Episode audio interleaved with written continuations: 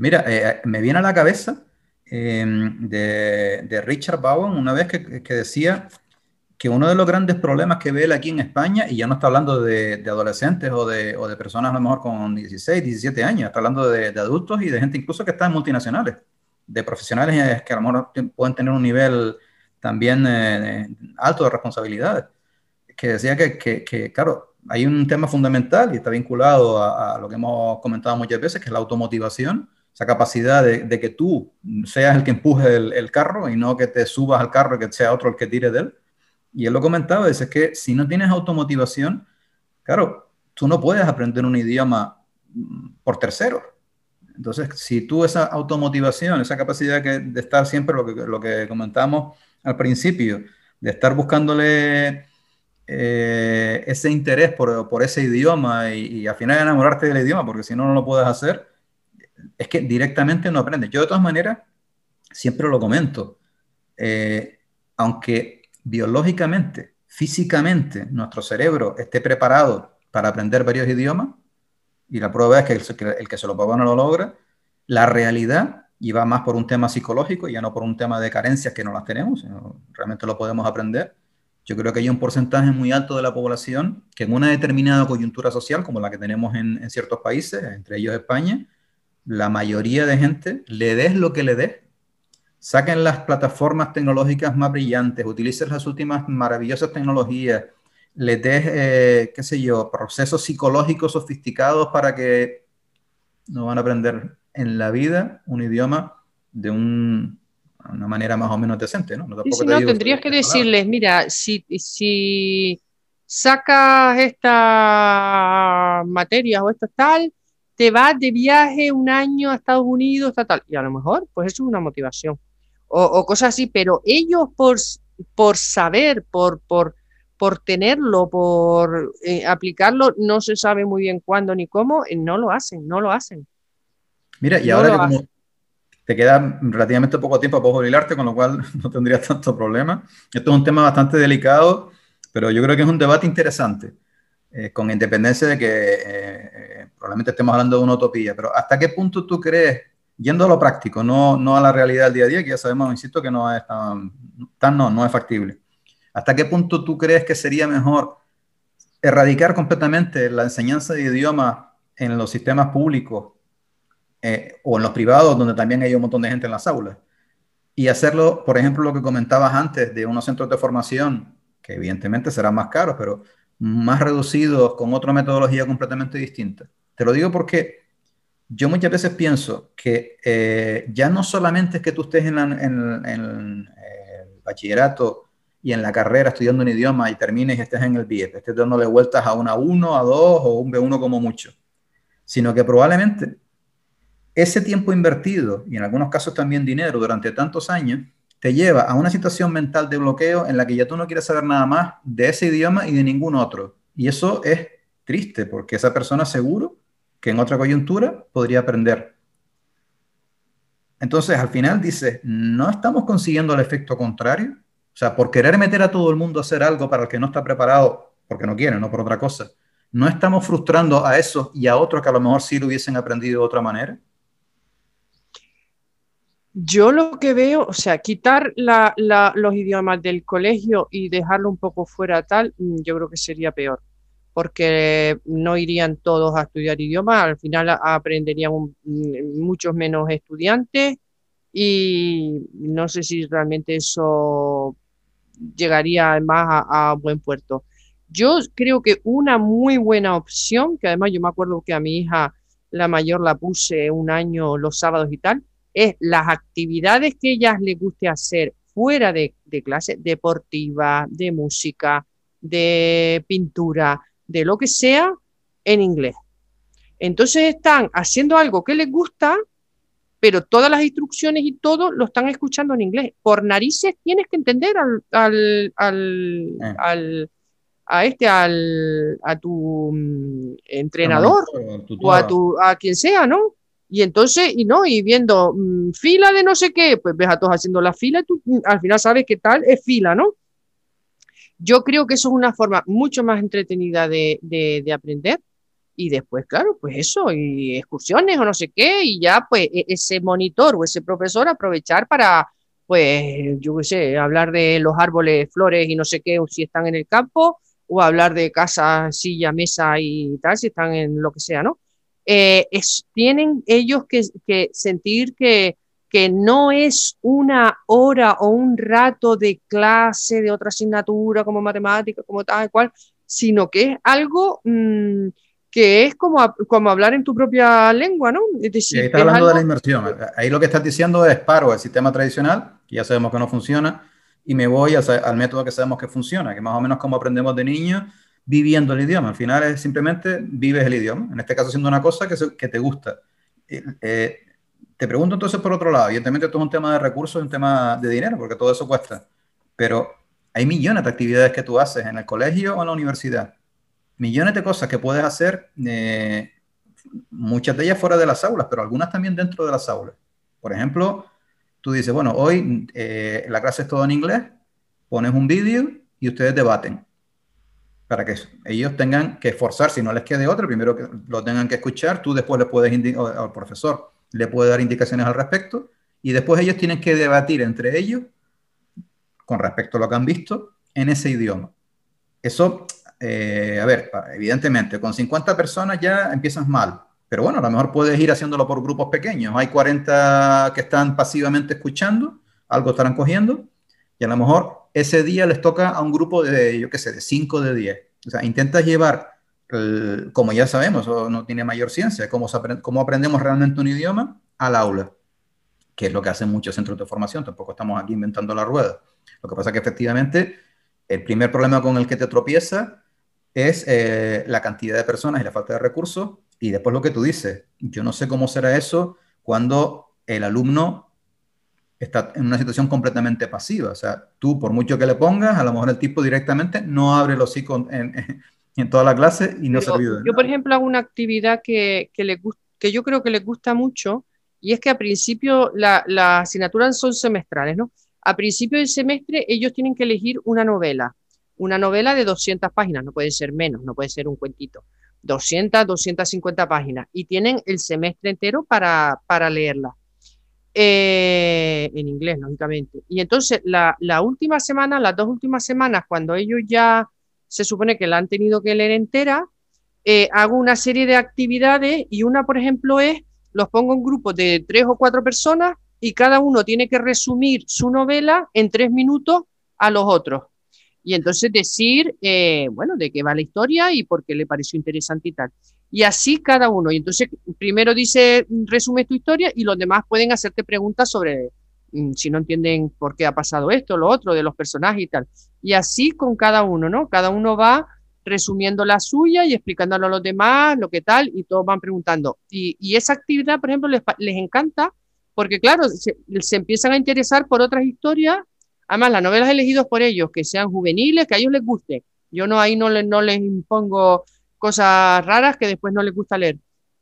Hombre, también es verdad que les digo que no vale Harry Potter y cosas así, es decir, no vale tampoco cosas de niños y chicos, ¿no? Eso no tiene 200 páginas. Eh, pero, pero tampoco historias ahí de magos y tal, ¿sabes lo que digo? Bueno, aunque a ellos les encanta la ciencia ficción, me he dado cuenta que, les que lo, lo, más que leen es ciencia ficción, pero bueno, el caso es que esa, esa actividad, por ejemplo, les gusta mucho y, e incluso me dicen, es que, es que me he animado a leer la que leyó esta persona porque me parece el tema interesante. Y después voy mezclando los grupos y al final todos hablan y preguntan y escuchan de, de historias que se supone que son interesantes para ellos. Porque... me parece súper interesante porque estás intentando que ellos se suelten a hablar, que es clave. Yo te pregunto, claro, estás hablando primero de que se lo tienen que leer, me has dicho un semestre.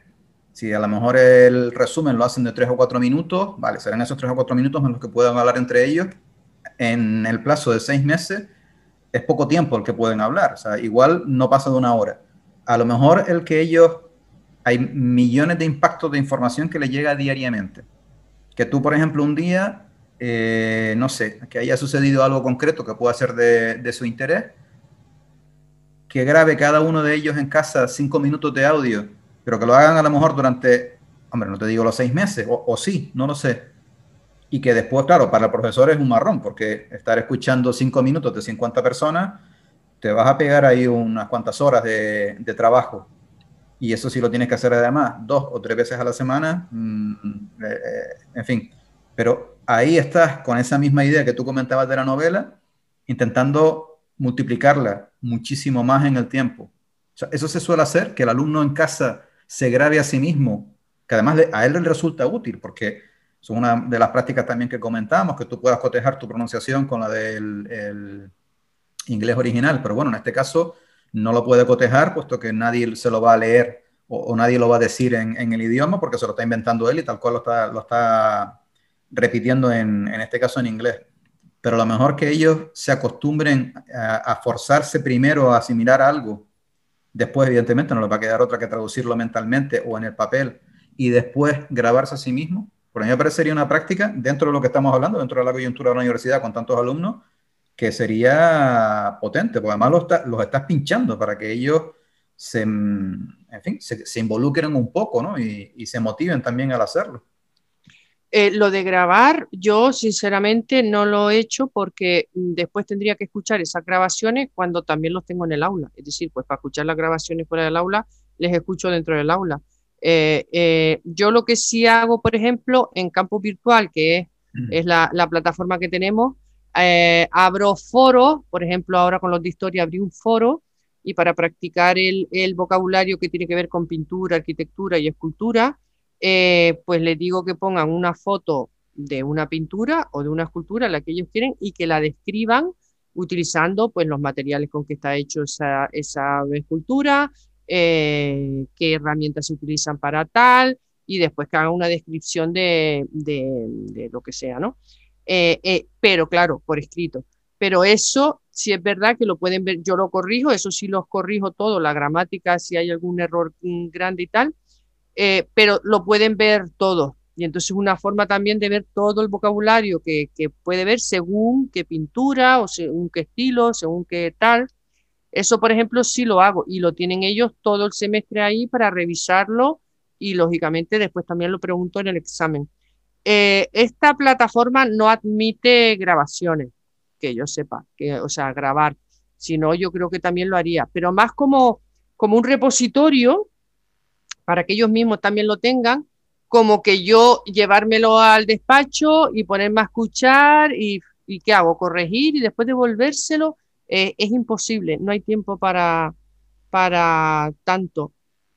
Ya lo hago con algunos ejercicios escritos y tal, pero si encima con audio, que va, no, no, no hay tiempo. No, no, no, yo no podría, vamos. Es que son demasiados alumnos, es que es una... una son demasiados alumnos con unos niveles dispares, porque ahí hay alumnos muy buenos que vienen de colegio bilingüe y alumnos que sacaron un 5, si es que sacaron un 5 en inglés en la EBAU. Es decir, no saben nada, pero nada. Y yo digo, esta persona, ¿cómo ha estudiado 12 años inglés y no sabe eh, poner un sujeto, verbo, objeto? En un tiempo verbal bien puesto. O sea. Imagínate, la frustración que tendrá esa persona, concho, de, haber invertido todo ese tiempo. El tipo pensará que, que, a lo mejor es un poco cortito porque no ha avanzado que seguro que no lo es, o la mayoría de los casos seguro que no lo son, eh, tienes ahí un, lo que yo te comentaba antes, o sea, casi te estás yendo al, otro lado, ¿no? De la, de la, desmotivación. Yo te lo comentaba lo de las grabaciones en casa porque, claro, el, el tiempo es súper limitado. si estás hablando a lo mejor de, de, tres clases a la semana de una hora, eh, pues si eso lo divides entre 50 personas, pues está hablando, no sé, tres minutos por persona, cuatro minutos por persona. Eso en una semana, eh, vamos, no hay, no hay idioma que se aprenda, por muy dotado que sea, eh, con esos tiempos. El que ellos se, se, comprometan a trabajar, porque claro, todo depende de lo que se esté buscando. Al final, uno de los problemas del BIE, cuando yo lo comento, del bucle infinito del eterno principiante, es que es sencillo. Si tú lo que eh, se te va olvidando de lo que has aprendido, es más de lo que tú vas memorizando y lo que vas aprendiendo, al final nunca vas a aprender un idioma, porque casi te diría que es un proceso de involución, o sea, lo poco que en un momento determinado pudiste aprender, lo vas olvidando cada vez más. Entonces, o dicho de otra manera, con independencia de que después haya gente que te lo intente vender así, si tú no le dedicas media hora al día aprender inglés, real, media hora del alumno, no que esté pasivamente en una clase, sino que él esté trabajando, estudiando vocabulario, leyendo algo, grabándose eh, en una conversación o viendo una película, un documental serio en condiciones. Si eso no lo haces durante media hora al día, a ver, te puede pasar 10, sí, pero te puede pasar 10, 20, 30. O sea, no, no vas a salir nunca de ahí porque se te está olvidando más rápido lo que tú estás memorizando. Entonces, por eso te digo, incluso leyendo una novela, pues ya estás practicando. Viendo la película en versión original, aunque le pongas subtítulos, ya estás practicando. Eh, pero mm, eh, no le dan importancia. O sea, hay, hay gente que no considera, o sea, que les parece más trabajo que otra cosa. Eh, empezando, por ejemplo, por mis hijas, y mira que yo se lo he inculcado por activa y por pasiva. Mis hijas necesitaban tener el B1 y se pusieron a tope sacaron el B1 fuera inglés. Para nada, para nada lo, lo practican. Entonces, ¿qué, ¿qué, te voy a decir? O sea, eh, no lo asumen como, como algo que, que se tiene ahí. O sea, ¿cuáles, son las cosas que les transmites? Porque lo habrás hecho millones de veces, seguro. Eh, ¿Qué crees tú que son no, no importantes, claves, fundamentales para que esas personas más jóvenes o ya cuando estén en los últimos años de la carrera se vuelquen a la hora de aprender inglés. Yo, siempre digo lo mismo, o sea, yo estuve siete años estudiando ingeniería, en aquella época que era los seis años y el proyecto, eh, y hubo dos cosas que no aprendí en la, carrera, que han sido de lejos lo que más eh, utilidad le he sacado desde el punto de vista profesional, personal también, pero desde el punto de vista profesional. Uno fue aprender a escribir a máquina porque fíjate si no escribimos y no pasamos horas con el ordenador. Y la otra, evidentemente, fue aprender inglés. Ninguna de esas dos cosas eran parte de, la carrera. Sí es cierto que al final teníamos alguna asignatura en inglés, pero bueno, eso fue una cosa puntual de última hora, como quien dice. ¿Tú qué, les, intentas transmitirles o por dónde intentas eh, engancharlos para que digan, bueno, eh, estoy en una situación ideal? Porque como la mayoría, como, como desafortunadamente es así, al menos en este país, decide dejarlo de lado, algo que es clave. O sea, no es que tú digas, no, esto es importante, no, no, no es importante. Es como si tú me dices, no, yo voy a olvidarme del español. Pues lo tienes crudo, o sea, donde quiera que te vayas a poner a trabajar, si no hablaras español, no podrías hacerlo. Pues es lo mismo. O sea, si tú hoy en día no hablas inglés, ¿qué, les comentas? ¿Cómo intentas engancharlos o motivarlos en ese sentido? Que dejen de considerar el inglés como una eh, asignatura más que la prueba y ya está, y a otra cosa. El inglés es una herramienta, es como el hilo conductor de, de, lo que después van a aprender en otros idiomas, porque el inglés lo van a ver en la bibliografía, en las conferencias, en los viajes, en los congresos, en cualquier cosa que se dediquen en, dentro de cualquier carrera que estén estudiando, va a haber inglés, va a haber inglés. Y entonces, si no tienen esa herramienta más o menos, pues bien tal, siempre se van a quedar atrás, se van a quedar atrás en muchísimas oportunidades. Y eso está eh, claro. Ellos, a mí me resulta curioso, o sea, ellos son conscientes de eso, porque están desaprovechando una oportunidad única, porque cuando se metan en el mercado laboral ya eh, se llenarán de mm, otras responsabilidades y el tiempo empezará a escasear cada vez más que es el dilema que tiene casi todo el mundo cuando llega a una cierta edad, evidentemente con otra madurez, con otra perspectiva de la vida, decide eh, retomar el, el, inglés o el idioma que sea, que es, vale, para esto hay que dedicarle tiempo, ¿y dónde lo saco? No? Ellos, eh, me da la sensación por lo que tú comentas, que están un poco como ajenos al mundo y ya cuando me... Ya, ya, me, ya, ya buscaré la solución. Porque, claro, es que aprender una lengua o mantener una lengua eh, requiere un esfuerzo y yo, por ejemplo, mm, antes de apagar la luz por la noche, me pongo a leer en inglés y, y, tengo que prestar atención. Eh, quiero decir, más que si, eh, o una película, ¿no? Más que si fuera en español. Entonces, para ellos es un esfuerzo que pueden ahorrarse. Ya se preocuparán si quieren chatear con fulanita, la de Holanda, pero, pero ahora mismo no ven, es que no lo ven. No ven esa utilidad o, o lo quieren dejar, que ya cuando se les plantee el problema ya buscarán la solución, no lo ven como que una preparación eh, a priori y, para tener ese camino avanzado. Yo sigo pensando que más que motivación es madurez. Porque yo, por ejemplo, tu libro lo veo muy adecuado para gente adulta, pero no para gente adolescente. No, no, sin duda. a mí cuando me preguntan me dicen, no, esto es un libro para aprender idiomas. No, esto es un libro para el que quiera aprender idiomas. Que hay una diferencia brutal, porque al final el libro lo que te dice claramente, tienes que hacer un esfuerzo importante, el libro te va a ayudar a optimizar todo ese tiempo, todo ese esfuerzo e incluso ese dinero, pero sin hacer el esfuerzo, pero no, no por el libro, el libro al final no deja de ser un, un, compendio de las experiencias de, de, otros políglotas, no solamente mía. Al final eh, no hay otra manera, no hay otra manera. el niño sí lo aprende porque estás expuesto hasta los cinco años a miles de horas de inmersión completa, porque no te están eh, generalmente hablando en otros idiomas, sino solamente en tu lengua materna, y lo haces además eh, con toda la satisfacción del mundo. Y porque además hay una parte que el niño evidentemente no es consciente, que está en su naturaleza, es pura supervivencia. Chiquillo, o aprendes el idioma o, eh, bueno, te puedes, te puedes morir, ¿no? En un momento determinado. Eso evidentemente ya para los adultos ya está, porque ya cubrimos esa necesidad vital con nuestra lengua materna.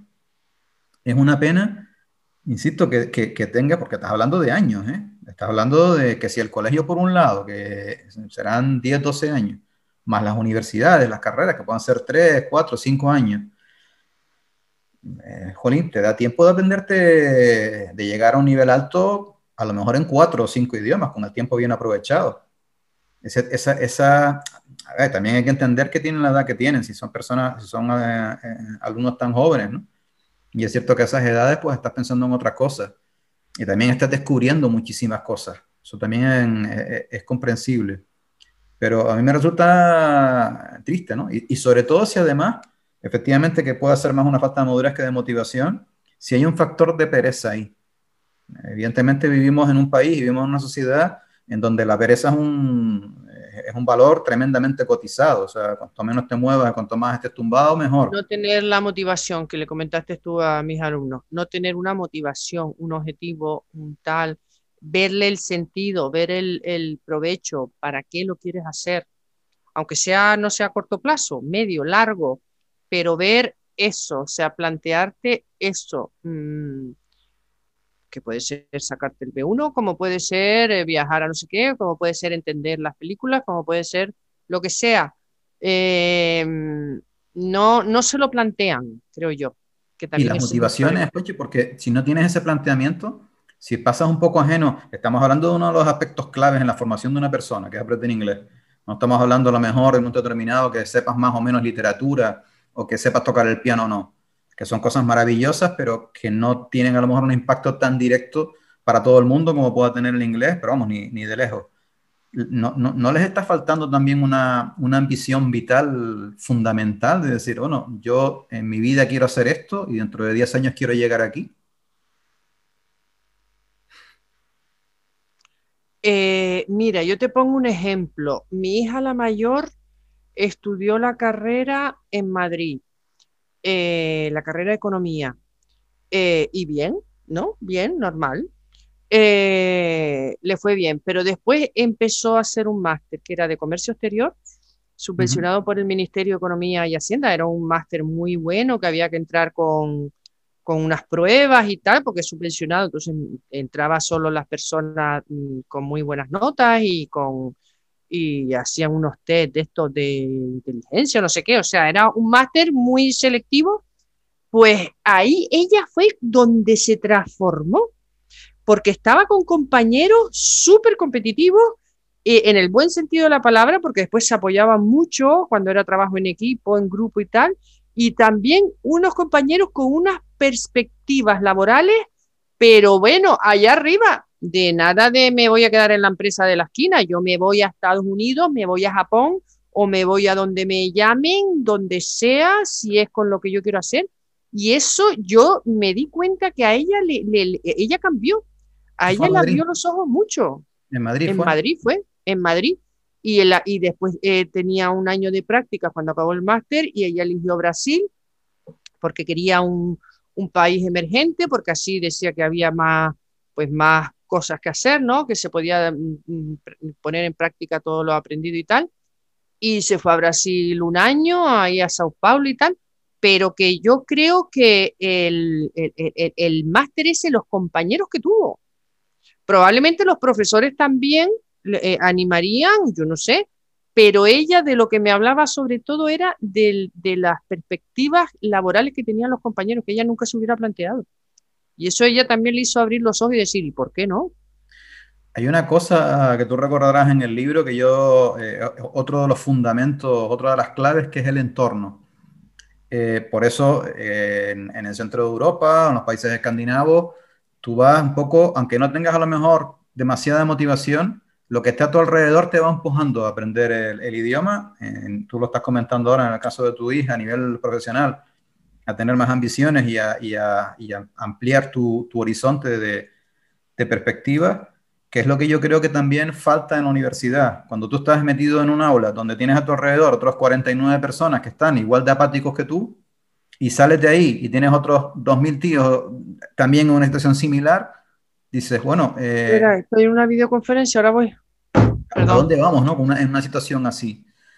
Yo creo que eh, ese es otro de los aspectos, ahora que mencionabas eso, mm, vamos, fundamentales a la hora de aprender inglés. Y es una de las cosas que trabajamos en el programa. O sea, aprende a crear tu propio entorno. Búscate amistades que tengan interés en aprender el idioma. Intenta hacerte amigos fuera que te vengan y te ayuden a practicar y que tú te puedas ir a visitarlos a ellos. En fin, hay millones de cosas que se pueden hacer. Y poner el listón alto, poner el listón alto. Eso requiere también un esfuerzo de superación, de tal, pero es lo que hay que, es lo que, hay que intentar. Hace que cómo se inculca eso. Depende mucho tu familia, lo que ves en tu casa, en fin, depende muchas cosas. Hombre, al final pasa por un, por un tema, efectivamente, o sea, arrancas en el entorno más próximo y después ya lo vas extrapolando a un tema ya de la sociedad y ahí es lo que hace que efectivamente, bueno, pues haya países que sean muchísimo más competitivos que otros y otros países que estén completamente dormidos, ¿no? Y no saldrán de la pobreza ni en dos siglos. Sí, mm. es un tema importante, pero claro, hoy en día, volvemos a lo que comentábamos al principio con la tecnología, eh, tú no necesitas tampoco demasiados recursos, eh, si no los tienes, si los tienes fantásticos, para a lo mejor empezar a contactar con ese entorno que te aupe, que te, que te mueva a hacer cosas eh, acorde con el potencial que, que, que esa Es creértelo. Ah, en primer lugar, es creértelo. Cuando tú te lo crees, tú, tú tienes todos los medios.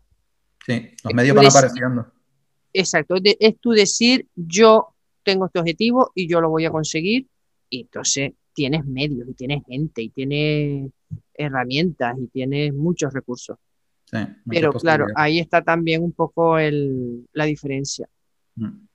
Conchi, la verdad que ha sido un rato que se ha ido volando porque ya nos hemos comido la hora. La verdad que sí la verdad es que sí, muy agradable, sí, sí, Hemos tocado temas muy, muy interesantes. Esto es como siempre, uno hace el esfuerzo para intentar cambiar todo para que se quede como estaba. Pero bueno, yo sobre todo, el que era lo que te comentaba, el que quien quiera que, lo, que escuche esta, esta conversación le sirva, precisamente, aunque sea un poquito, para que ese entorno mejore y para que ese entorno se vaya cargando eso, de más motivación, en este caso a la hora de aprender inglés o cualquier otro, o cualquier otro idioma. Yo sé que lo hemos circunscrito a, a, nuestro país, a, la cultura a lo mejor más de la universidad pública, pero bueno, yo creo que aunque nos movamos en otros países con otros sistemas educativos diferentes, siempre se cogen ideas y recortes y bueno, conocer también cómo funcionan en otros sitios, ¿no?